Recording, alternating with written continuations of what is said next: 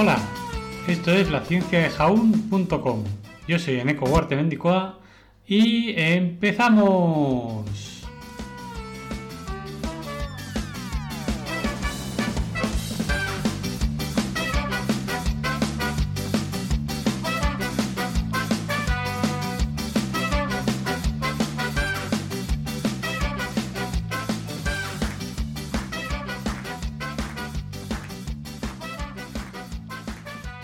Buenos días, bibliotecarios y los que no bibliotecarios también.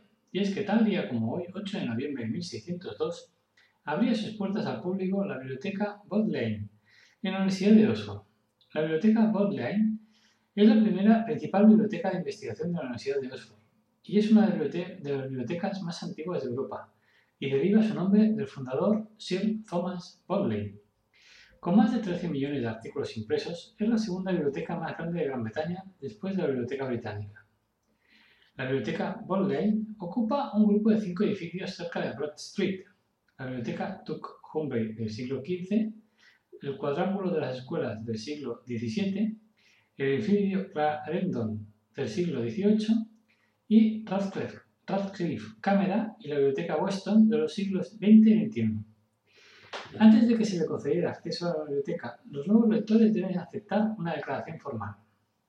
Esta declaración era tradicionalmente un juramento oral, pero ahora generalmente se hace mediante la firma de una carta con un efecto similar. El texto en inglés de la declaración es el siguiente, traducido.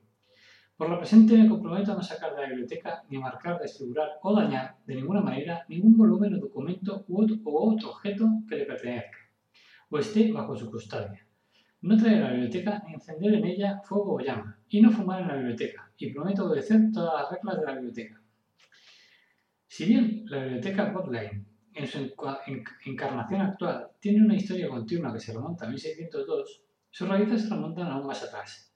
La primera biblioteca construida especialmente que se sabe que existió en Oxford fue fundada en el siglo XIV bajo la voluntad de Thomas Scott Branham, obispo de Worcester, la biblioteca atravesó un periodo de declive a finales del siglo XVI.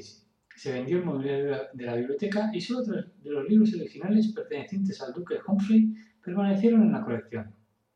No fue hasta 1598 que la biblioteca comenzó a prosperar una vez más cuando Thomas Bodley, un ex miembro de Merton College nacido el 2 de marzo de 1545, escribió al vicerrector de la universidad ofreciéndose a apoyar el desarrollo de la biblioteca.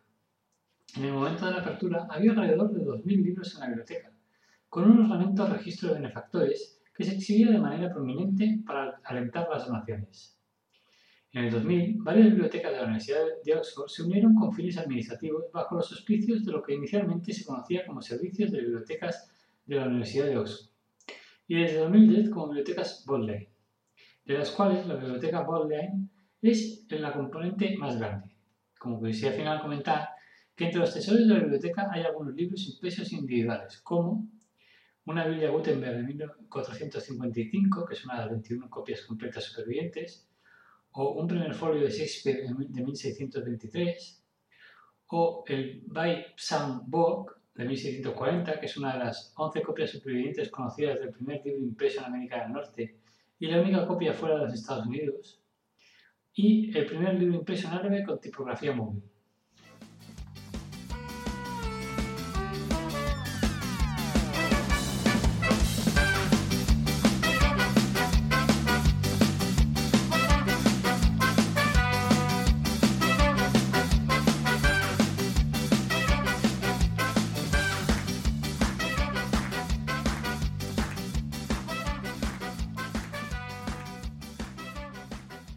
Dice, entra alguien y dice, sí, ¿qué desea? Pues deseo encontrar el amor.